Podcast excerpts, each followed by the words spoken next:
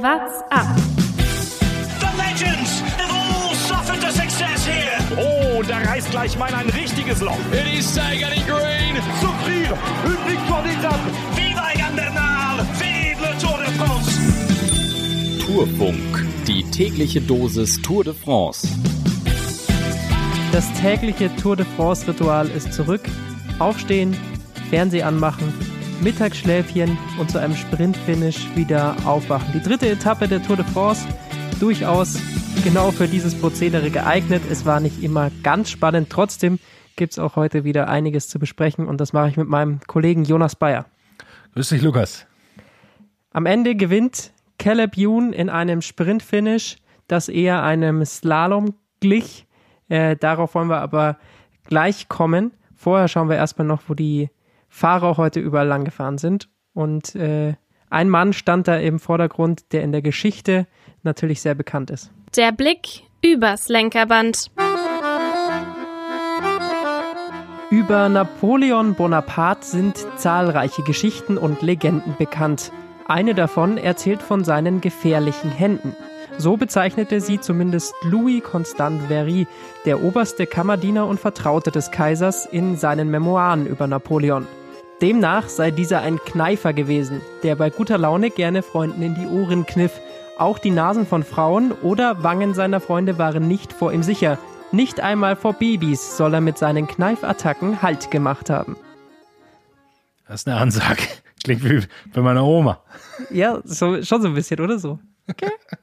Mai, bist du groß geworden heute, ja, ja. Kurz in die Backe kniffen. Ah, Napoleon der Kneifer, kannte ich auch noch nicht.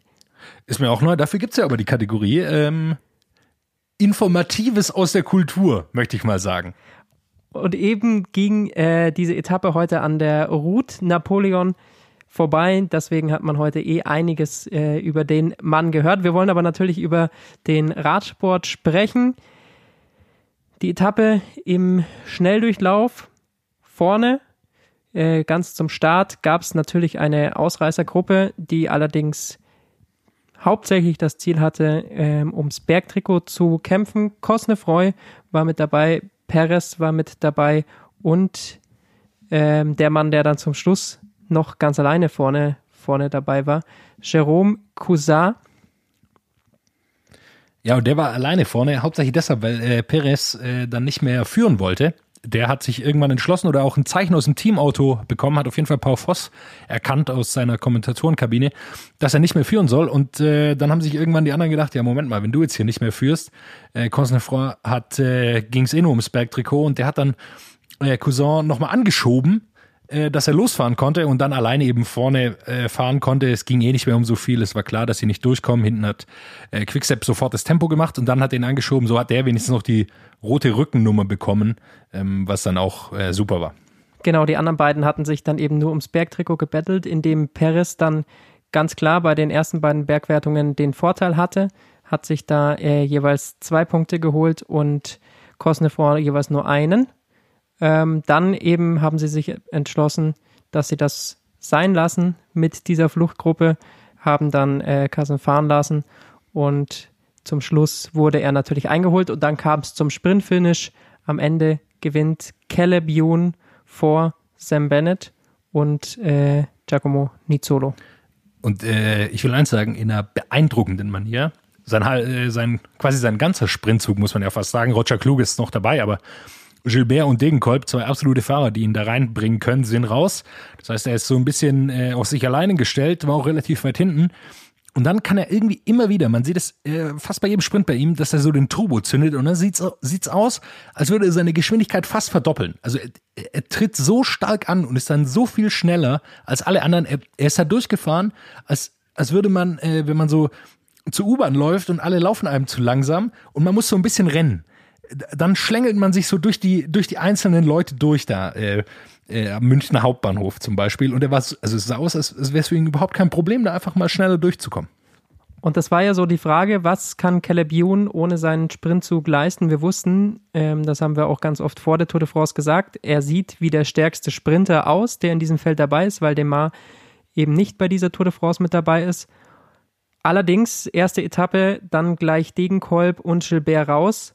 Und die haben ihn heute auch gefehlt. Das muss man schon sagen. Also Thomas de Gent fährt ihn rein, Roger Kluge und dann wäre eigentlich äh, der Part von Gilbert und Degenkolb dran. Die waren aber heute nicht mehr da und deswegen hat Caleb Ewan entschieden, er sprintet jetzt noch nicht so früh raus wie der Rest, sondern lässt sich nochmal zurückfallen, weil er gemerkt hat, er hat keine Helfer mehr. Er muss dann noch abwarten bei diesem starken Gegenwind. Und so eine Coolness muss man erstmal haben, sich da dann nochmal zurückzufallen, rückfallen zu lassen und dann aus Position 10, 11, 12, wo er da war, sich doch mal so nach vorne zu kämpfen. Respekt. Er hat auch ein bisschen Glück gehabt, muss man dazu sagen, dass äh, Bennett da die, die Innenseite aufmacht. Wenn er außen bleibt, er kommt er nicht durch. Ähm, aber so äh, ist es gelaufen. Er, er hat da seine Lücke gefunden und, und war so viel schneller als alle anderen. Also er hat auch das Selbstvertrauen. Er weiß ja, wie schnell er ist. Er weiß, dass er Sagan in so einem flachen Sprint auf jeden Fall schlägt. Äh, die anderen hat er auch im Sack. Nur bei Bennett ist so ein bisschen, glaube ich, die Frage. Der ist der einzige noch so ein Top-Sprinter, der aber nicht in der absoluten Höchstform ist und aus meiner Sicht auch ein bisschen zu früh im Wind war.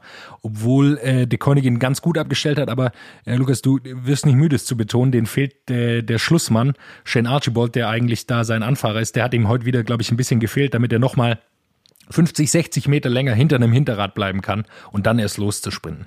Und das ist eben das Verwunderliche bei The Koenig. Sie äh, galten jahrelang als die absoluten Top-Männer für den Sprintzug und sie haben auch immer noch mit die stärksten Anfahrer, aber eben genau der letzte Mann vor Bennett scheint ihnen im Moment zu fehlen. Und das äh, war dann das Problem für Bennett, weil er dann eben zu früh im Wind war und da Caleb Ewan noch rumkurven könnte, weil dafür ist dann Bennett nicht stark genug, dass er diese 200, 300 Meter Sprint äh, anziehen kann. Ja, dafür ist wahrscheinlich niemand stark genug. Äh, also Kittel war es früher. Kittel. Aber selbst da haben sie ihn gut reingefahren. Man muss auch sagen, äh, ich glaube, die haben sich schon in, äh, mit Absicht für, für die Truppe entschieden, die sie jetzt haben. Also klar, äh, Cavagna äh, wäre eigentlich nicht dabei gewesen, dafür Stieber. Aber das hätte jetzt den Sprintzug nicht sonderlich verändert. Und ich glaube aber, dass sie einfach eine Truppe haben, um in den Klassikern-Profilen, gerade für Alaphilippe, äh, anzufahren, da das Tempo hochzuhalten und eben nicht für den Sprint äh, ihre Truppe aufgestellt haben, was natürlich auch hart ist für Bennett. Der hat auch im Interview äh, gesagt, dass er nicht der erste De Koenig-Sprinter sein will, der hier ohne Etappensieg von der Tour äh, nach Hause geht. Also bei De wir sprechen immer darüber, die pushen sich gegenseitig, sind so erfolgreich, aber da ist natürlich auch ein Wahnsinnsdruck. Also da als ähm, Schluss äh, als Sprinter dabei zu sein, ist, ist auch äh, mit, mit einem richtigen Druck verbunden, weil du musst gewinnen. Also wenn man sich zurückerinnert, Gaviria, Viviani, Kittel eben, also die hatten immer die absoluten Top-Leute, die immer einen Etappensieg geholt haben und da steht er sicherlich auch unter Druck dieses Jahr. Über einen Sprintzug äh, möchte ich noch sprechen, bevor wir zum nächsten Thema kommen und das ist der von Sunweb. Ähm, sieht für mich mit nach dem besten Sprintzug aus, den die aufbauen. Allerdings ist eben Chase Bowl nicht in der Überform, noch nicht. Der Mann ist jung, ähm, ist ein junger Sprinter, der sich schon nochmal verbessern kann, aber Aktuell kann er noch nicht mit den Top-Leuten mithalten und äh, obwohl Sunweb ihn da wieder perfekt reingefahren hat, Platz 7, sicherlich nicht schlecht. Beim Auftakt war er Dritter bei der ersten Etappe. Ähm, ist für ihn, glaube ich, ein solides Ergebnis, aber mit dem Sprintzug von Sunweb wäre eigentlich noch mehr drin. Also die haben richtig, richtig starke junge Leute. Ähm, nicht nur Mark Hirschi bei Etappe 2 da äh, aufgefallen. Also Sunweb gefällt mir richtig gut bei dieser Tour bisher. Gefallen mir auch sehr gut. Ich war ein bisschen kritisch, weil sie Matthews ja nicht mitgenommen haben. Jetzt wissen wir, glaube ich, warum sie ihn nicht mitgenommen haben. Äh, ich will noch einen äh, Satz verlieren zu Viviani äh, der äh, irgendwo auf Platz 190 gefühlt angekommen ist und der hat, Zu dem wollte ich gleich noch kommen, ja, der, der hat überhaupt nicht mitgesprintet. Ähm, ich weiß nicht, was da los ist. Irgendein anderer von Kofi, das habe ich vorne gesehen, der hat auch noch Sagan ein bisschen den Weg versperrt. Der Sagan wollte hinter Ost nach vorne kommen und dann ist auf einmal einer von Kofidis dazwischen gekommen, musste Sagan noch ist aber nur auf Platz 20, Kosoni war das, der Ja. ist dann nur auf Platz 20 gekommen und da frage ich mich, wenn man äh, Peres am Anfang sagt, nimm jetzt mal raus, was ist denn, Ja, gut, also es hat eh keinen Sinn gemacht. Was soll er da noch vorne rumfahren? Also das muss man auch sagen. aber trotzdem, was äh, war dann das Ziel für Viviani wahrscheinlich schon zu fahren? Ja, kann, am Ende kann es auch sein, wir wissen es nicht. Wir haben jetzt noch keinen O-Ton oder keine Aussage von ihm gehört. Kann auch sein, dass er einen schlechten Tag hatte, äh, Verdauungsschwierigkeiten, was weiß ich, kann alles immer sein. Aber es ist natürlich auffällig, dass einer Viviani, äh, wie Viviani, auch ein schwerer Satz eigentlich, wie Viviani, kleiner Zungenbrecher kann man öfter probieren. Ähm, die haben ihn dabei, damit er in den Sprints reinhält und äh, hat überhaupt noch nicht geklappt bisher, den haben wir noch nicht gesehen. Mal sehen, ob er in den nächsten Tagen aufkommen kann, weil letztes Jahr hat er mir sehr, sehr gut gefallen bei Quickstep. Er hat sich so ein bisschen umgestellt, bisschen Klassiker härter geworden, ist da einiges von vorne gefahren, auch für alle Philipp. Mal sehen, äh, was, was er noch erreichen kann. Und dann eine Sache, die ich gerne noch ansprechen würde, ist Mats Pedersen, der heute vor der Etappe gesagt hat, sie sprinten bei Trek heute nicht für ihn. Der Mann ist Zweiter geworden, nochmal zur als Erinnerung, beim der ersten Etappe. Und dann sagt der Weltmeister, nee, nee, er stellt sich heute ganz in den Stile seiner Mannschaft, in was für einen Stile, da hat man sich tatsächlich gefragt, weil wer soll besser sprinten können? Aber am Ende, Edward Toins auf Platz 6 hat sich gelohnt für Trek vielleicht. Äh, ja, die waren, äh, hat mich auch überrascht, ähm, aber mit Toins, die waren sich ziemlich sicher, dass er wohl gut sprinten kann und er kann es auch. Also Platz 6, absolut äh, zufriedenstellend, glaube ich, für die. Ähm, die haben jetzt auch schon eigentlich einen guten Start äh, in die Tour reingehabt und, und können damit eigentlich ganz zufrieden sein, genauso wie Sunweb, die ja einfach super Ergebnisse jetzt haben und da schon mal ein bisschen Ruhe haben, auch wenn es noch nicht zum Etappensieg gereicht hat, aber für so junge Teams ist, oder kleinere Teams ähm, passt das vollkommen. Peter Sagan dann am Ende auf Platz 5 gelandet, sich aber trotzdem das grüne Trikot geholt. Über den wollen wir gleich noch sprechen. Vorher schauen wir noch auf die absoluten Highlights dieses Tages. Ausreißer und Ausrutscher. Und für mich ein Highlight hat auch mit einem Versprecher zu tun, wie bei dir mit Viviani. Handelt sich um das Team Mitchelton Scott. Und zwar hat Mitchelton Scott, äh, gab es Bilder aus dem Auto gestern. Wir erinnern uns an Etappe 2. Äh, Adam Yates am Ende auf Platz 3 gelandet. Und hinter Adam Yates kam Greg van Avermaet ins Ziel. Und im Auto waren sie sich nicht 100% sicher scheinbar, äh, ob jetzt Yates oder Avermaet hier noch Platz 3 holen. Und deswegen hat dann der äh, sportliche Leiter von Mitchelton Scott im Teamauto den Namen Greg van Avermaet ein paar Mal ausgesprochen. hat er sehr, sehr lustig gemacht. Äh, und äh, Mitchelton Scott hat das Ganze, diese falsche Aussprache dann in einem sehr hübschen Video zusammengefasst. Kann man bei uns auf der Twitter-Seite, wir haben es auch geteilt, äh, bei WhatsApp-Podcast gerne nochmal angucken. Äh, mit dem Mana Mana Song vermischt. Grandios. Auf jeden Fall ein sehr lustige Side Story dieser Tour de France. Ja, vor allem heute hatten die nicht so, so viel beizutragen zu der Etappe, deshalb äh, hat es so schon ganz gut gepasst. So sind sie auch auf jeden Fall aufgefallen. Und kommen hier im großen Tourfunk vor, Bergi. Das hätten die sich wohl auch nicht denken lassen, ne, auf einer Flachetappe.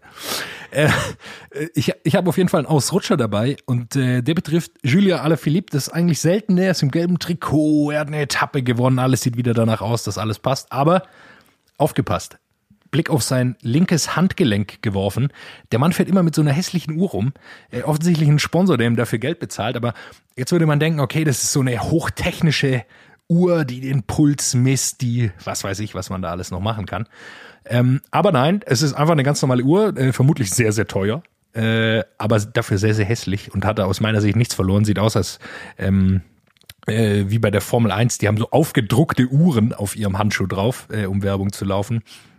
Gefällt mir nicht sonderlich. Kann er wieder abnehmen, kann er danach anziehen. Dann reicht's auch. Jetzt nehmen wir hier einmal ohne Thomas Gerlich auf. Und dann kommst du an mit Style-Polizei und kritisierst Radler-Outfits. Das ist auch eine ganz neue Seite, die ich an dir selten bisher entdeckt habe. Absolut richtig. Ich habe auch schon versucht, ähm, Thomas, die Eddie Merckx Räder, die Age Dessert fährt, äh, die mir eigentlich per se ganz gut gefallen, aber Thomas Gerlich hat sofort gesagt, nein, hässliche Dinger, langsam dazu, Niemand weiß, was das soll. Vergiss es wieder. Deshalb habe ich gedacht, einmal versuche ich es noch, wenn er nicht dabei ist. Äh, die nächsten Tage wird es wieder Probleme für mich geben, wenn es um Style geht. Also Alaphilippes Uhr, unser heutiger Ausrutscher. Bevor wir gleich noch auf die ganzen Trikots schauen, zwei Themen, die äh, zum Teil auch die Tour de France äh, betreffen. Wir haben es schon angesprochen, äh, Michael Matthews nicht dabei bei Sunweb. Und jetzt ist so ein bisschen herausgekommen, warum. Der Mann wird wechseln im kommenden Jahr, geht zurück zu Mitchelton Scott. Auch dahingehend haben sie heute für Aufmerksamkeit gesorgt, Mitchelton Scott. Äh, Michael Matthews hat keine Zukunft mehr bei Sunweb gesehen und äh, deswegen gesagt, Mitchelton Scott würde ihn wieder aufnehmen. Er war ja schon dort und da freut er sich jetzt wieder, dass er da zurückkehren kann. Für dich verwunderlich? Ja, ich glaube nicht. Äh, Sunweb stellt sich gerade so ein bisschen komplett neu auf, deshalb äh, nicht so verwunderlich. Es ist, glaube ich, so ein bisschen Henne-Ei. Ich, ich bin mir da gar nicht so sicher, ob Sunweb, also ob Sunweb zuerst gesagt hat, er darf nicht mit zur Tour und dann äh, hat er gesagt, wechselt er das Team oder was man sehr, sehr oft sieht, ist, äh, der Fahrer sagt, er verlängert nicht und dann darf er natürlich nicht mit zur Tour. Also das ist ein ganz normaler, ganz normales Ding eigentlich, dass wenn Fahrer nicht verlängern, dass sie nicht mit zur Tour kommen, außer bei natürlich bei so Top-Leuten. Bei Froome lag es jetzt nicht an, an seiner Vertragsverlängerung, sondern einfach an der Leistung. Und ich glaube, die wäre bei Matthews da gewesen, wäre auch eine Tour für ihn, aber Gut, so ist es manchmal und ich glaube, bei Mitchell und Scott haben sie eh noch äh, Fahrer gebraucht, da wechseln jetzt einige weg und das ist eine gute Entscheidung, glaube ich, für beide Seiten. Und auf der Frauenseite gab es auch einen äh, sehr prominenten Wechsel heute.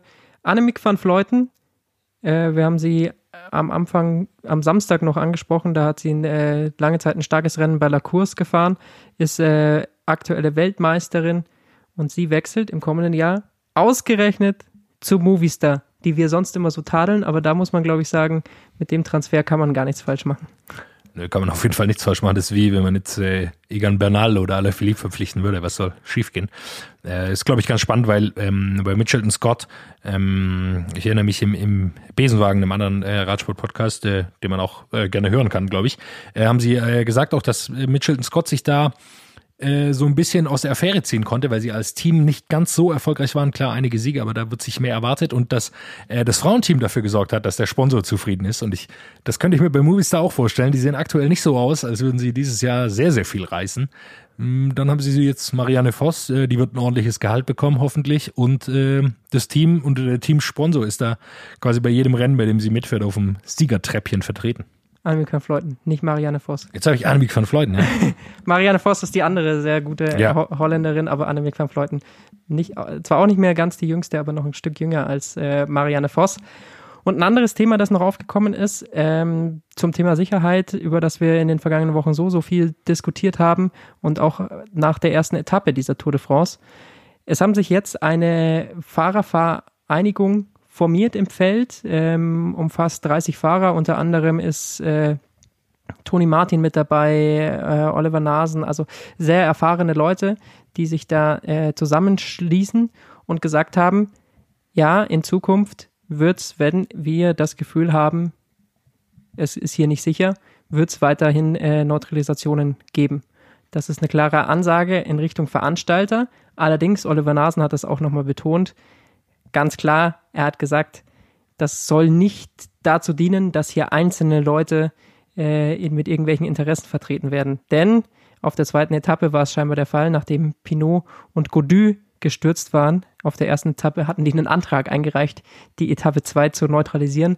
Da muss man dann natürlich auch sagen, das geht dann vielleicht ein Stück zu weit. Ja, das geht, das geht so weit, aber ich finde es gut, dass die Fahrer sich da zusammentun. Wenn es dann wirklich so ist, äh, hier wirklich Schmierseife, Straße, ob das jetzt wirklich Seife war oder was auch immer, äh, ist ja da egal. Also es war auf jeden Fall nicht richtig befahrbar. Und äh, dann ist es doch auf jeden Fall die richtige Entscheidung zu sagen, nee, dann äh, neutralisieren wir das Rennen. Äh, da kann der Veranstalter, kann das, äh, kann er da erstmal gar nichts machen, wenn die Fahrer einfach langsam machen. Äh, ich glaube, so ist einfach die, die leichteste Form, da irgendwie angreifen zu können. Absolut richtig. Und ähm, das wird auch nur in absoluten Extremsituationen überhaupt vorkommen.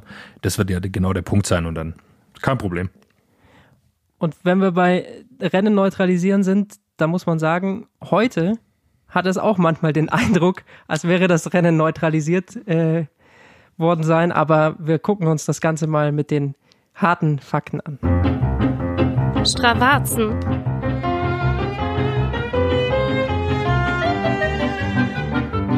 Bummeltempo en masse im Feld. Der Schnitt war, ich weiß gar nicht, ob sie einen so langsamen Schnitt berechnet haben bei der Tour de France. Wir belegen das Ganze mal an einem Segment. Es geht um die erste äh, Bergwertung, kurz nach Grasse, der Col du Pilon de Grasse. Ähm, dort sind die Fahrer heute hochgefahren. Oliver Nasen, den ich gerade eben schon angesprochen habe, mit Wattwerten, nee, nicht mit Wattwerten, mit äh, Pulswerten von circa 118. Das habe ich schon, wenn ich aus dem Bett ausstehe, aber für Radfahrer ist das natürlich äh, enorm niedrig. Da ging auf jeden Fall, geht noch deutlich mehr nach oben. Das äh, Peloton hat heute diesen Berg in 23 Minuten zurückgelegt. Thibaut Pinot ist vor der ersten Etappe das Ganze im Training gefahren und da war er zwei Minuten schneller im Training. Ich glaube, das äh, vereindeutigt recht gut, was das heute für ein Bummeltempo ist. Luca Metzger, Sprinter von äh, Mitchelton Scott, hat auch danach gesagt, es hat sich heute ein bisschen angefühlt wie aktive Erholung für die morgige Etappe. Ja, so ist es einfach. Äh, Die Veranstalter wünschen sich natürlich, dass es anders ist, aber die Teams sind natürlich auch gar nicht so daran interessiert meistens. Also heute haben einf- einfach einige äh, Teams äh, das wirklich zur Erholung genutzt, also alle Gesamtklassementfahrer, die gestürzt sind. Jedes Team hatte da schon mal kein Interesse, dass es da jetzt richtig schnell wird. Und zum anderen war einfach früh klar, äh, De Konig hat gleich klar gemacht, wir fahren hier alles zurück, was geht. Tim de Cler vorne, glaube ich, äh, genauso lang wie der liebe Herr Cousin da äh, in der vorn, also äh, der in seiner einer Ausreißergruppe 170 Kilometer, Tim de Cler auch 150 Kilometer alleine von vorne gefahren und dann hast du da keine Chance, wenn du da hinten siehst, Cavagna, de Cler, Askren und äh, Deveneins oder sowas sind dazu führt. Da, du kommst niemals weg als Dreier-Ausreißergruppe und dann pendelt sich das einfach so ein. Der vorne fährt nicht so schnell, die hinten fahren nicht so schnell und dann ist es ganz klar. Also dadurch ein absolutes Bummeltempo heute. Gucken wir auf die Wertungen, die dabei rausgekommen sind. Das gelbe Trikot bleibt bei Deconic Quickstep, bleibt bei Julien Alaphilippe. Wie siehst du es? Er hat äh, weiterhin seine vier Sekunden auf Adam Yates und sieben Sekunden auf Mark Hirschi, alle anderen Top-Favoriten 17 Sekunden dahinter. Ähm, Jumbo Wismar sagt, ihnen kommt es eigentlich ganz gelegen, dass äh, De Koenig das gelbe Trikot jetzt erstmal hat, weil sie wissen, dass die die verteidigen und eben die ganzen Fahrer, die du gerade angesprochen hast, wenn die vorne am Feld das Tempo machen, braucht es Toni Martin nicht für äh, Jumbo Wismar machen. Deswegen kommt es ihnen entgegen. Trotzdem, das vergangene Jahr hat gezeigt, äh, das kann auch mal ins Gegenteil umschlagen. Wie siehst du es? Glaubst du wirklich, die Teams sind so froh, dass ein Alaphilippe das gelbe Trikot erstmal hat? Ja. Also die sind erstmal froh, dass sie es nicht haben. Der Rest ist ihnen, glaube ich, erstmal egal. 17 Sekunden ist jetzt eine Zeit, die sie äh, im Blick haben. Letztes Jahr war es ja dann auf einmal mehr wieder. Also ja, jetzt hat er der, das nicht so im Griff. Es gibt die Zeitbonifikation im Ziel. Äh, da wird Alaphilippe äh, im Hochgebirge nichts holen. Äh, selbst wenn er dran bleibt, wird er da oft dann nichts mehr zuzusetzen haben. Und die sind einfach froh, dass sie jetzt die erste Woche erstmal so durchkommen, äh, dass sie ihre Leute da nicht verbrauchen. Weil wir haben jetzt heute wieder gesehen, Wout van Aert ist, ist wieder gestürzt. Äh, das sind Leute, die sie brauchen werden und, und die jetzt sonst das Tempo machen müssen. Also Jumbo Wismar, George Bennett kann jetzt nicht auf einer Flachetappe 140 Kilometer da vorne fahren, sondern es sind halt die äh, drei, die sie dafür haben, Van Aert, Martin und der Norweger, der mir gerade der Name nicht einfällt, die müssen das halt machen und dann sind sie froh, wenn sie das äh, aufsparen können und dann kann alle das da durch die Gegend tragen. Ist schön für die Tour, schön für uns, ihn da zu sehen, auch wenn er seine hässliche Uhr da anhat. Aber ansonsten ist das ganz, äh, ganz angenehm für Jumbo. Beim grünen Trikot hat sich das Ganze umgedreht. Peter Sagan ist jetzt wieder vor Alexander Christoph, hat 79 Punkte. Dreht Alexander, sich's nochmal weg von ihm, Bergi. Alexander Christoph 77, Sam Bennett 74 Punkte. Also sehr enges Klassement im Moment äh, beim grünen Trikot. Klar, Peter Sagan, ähm, glaube ich, ist besser, kommt besser über die Berge als Christoph und Bennett. Trotzdem ein Mann, den ich gestern schon angesprochen habe und den ich auch heute nochmal ansprechen möchte. Matteo Trentin, auch heute wieder mit reingehalten in den Zwischensprint ähm, und auch im Schlusssprint unter die Top 10 gekommen. Also der scheint schon da in die Richtung anzugreifen. Ja, er versucht's, aber am Ende muss man sagen, Sagan sieht halt wieder so gut aus. Er ist auch im Sprint dann schneller als äh, Trentin. Das ist auch noch ein Problem dann. Ja, also wenn du, wenn du dann im Sprint auch noch, also Trentin ist auch am Berg ordentlich, aber nicht so gut wie Sagan aus meiner Sicht. Und dann ist er im Sprint auch noch langsamer. Das macht's halt nicht, nicht leichter. Auf jeden Fall glaube ich, ähm, selbst wenn Peter Sagan sicherlich nicht zufrieden ist mit einem fünften Platz, wenn er halt jedes Mal Fünfter wird, reicht ihm das am Ende, um dieses grüne Trikot zu holen. Und das ähm, sieht schon wieder so aus. Das Bergtrikot, da gab es dann tatsächlich heute ein bisschen eine bittere Geschichte, nachdem äh, Anthony Perez sich das Ganze geschnappt hatte und dort eigentlich jetzt in Führung ist. Ähm, ist er ausgeschieden, ist äh, gegen ein Auto gecrashed, äh, Schlüsselbein gebrochen. Wir wünschen gute Besserung. Dadurch äh, jetzt Kosnefroy mit 21 Punkten da deutlich vorne. Der kann das äh, Bergtrikot auf jeden Fall behalten. Das weiße Trikot, da hat sich gar nichts verändert. Bleibt bei Mark Hirschi. Die Stürze äh, zum Schluss, die hast du gerade angesprochen. Das, glaube ich, können wir so vom ersten Eindruck her sagen. Wout van Aert ist dort äh, auf jeden Fall zu Sturz gekommen. Kosnefroy ist äh, gestürzt und auch wohl Lukas Pöstelberger, was ich gelesen habe. Aber ähm, allen scheint es erstmal gut zu gehen und konnten weiterfahren. Also Anthony Perez ist der Einzige, der ausgestiegen ist und das ist auch keiner aus dem Zeitlimit heute gefallen. Das ist auch schon mal eine gute Nachricht. Schauen wir auf morgen. Etappe 4. Erste Bergankunft. Erster großer Schlagabtausch. Der Schlussberg, eine Bergwertung der ersten Kategorie. Zwischen 7 und 8 Kilometer lang. Nicht allzu steil. Ich glaube 7,8 Prozent oder sowas sind es im Schnitt. 6,7. 6,7, also knapp 7 Prozent hinten raus. Was erwartest du? Ja, ich, ich glaube, man erhofft sich so einen großen Schlagabtausch, aber ich glaube es noch nicht. Äh, Die Gesamtklassementfahrer wissen einfach, dass eine Tour drei Wochen geht und dass es nichts bringt, jetzt hier die Kräfte rauszuballern bis zum geht nicht mehr, sondern die werden relativ ruhig zusammenbleiben und dann wird es äh, aus meiner Sicht einzelne Attacken geben. Äh, äh, Yates, Adam Yates hätte ich auf, auf jeden Fall auf dem Schirm. Der sah richtig, richtig gut aus da bei seiner Attacke äh, gestern. Den würde ich da mal auf dem Schirm haben, aber ich glaube eher so einzelne Attacken aus dem Feld raus. Und dann äh, wird es gar noch gar keinen so großen Schlagabtausch geben. Ein Geheimtipp, den ich da auf jeden Fall mit reinwerfen möchte, Tadej Pogacar, der scheint mir sehr endschnell zu sein, hält da irgendwie in jedem Hält auch im flachen Sprint. hält auch rein. flachen Sprint mit rein und äh, der Mann ist natürlich auch einer für die Gesamtwertung. Vielleicht morgen so jemand, der da die anderen Favoriten am Berg übersprinten kann. Kann aber natürlich auch sein, dass sich da eine Ausreißergruppe formiert und die äh, Top-Teams Das glaube ich aber lassen. nicht, weil äh, der Konig sicherlich das Trikot behalten will. Äh, da ist die Frage, wie weit sie rankommen. Also ich glaube, Kommt drauf an, wer in der Ausreißergruppe ist. ja, aber der sind nicht so viele mit Riesenrückstand. Aber äh, du, du hast richtig gesagt, Pogacar und Formulo hätte ich äh, noch ein bisschen auf dem Schirm. Der war sehr, sehr gut in den Klassikern, kommt auch gut über die Berge. Vielleicht, wenn es eine größere Gruppe gibt, Formulo. Also UAE morgen äh, ganz heißer Tipp. Alaphilippe sah mir gestern schwächer aus am Berg als zum Beispiel Adam Yates, ähm, wird aber vielleicht sein, sein gelbes Trikot dann eben verlieren. Äh, das wird auf jeden Fall morgen die Frage, ob er es behalten kann, ob es große Verschiebungen im Gesamtklassement gibt. Das glauben wir erstmal noch nicht, aber wird sich natürlich zeigen. Auf jeden Fall erste Bergankunft ist schon mal was, auf was man sich freuen kann. Absolut. Immer ein Blick wert. Wir hören uns dann morgen nach dieser ersten Bergankunft in Orkia Melet wieder. What's up? Der Radsport-Podcast.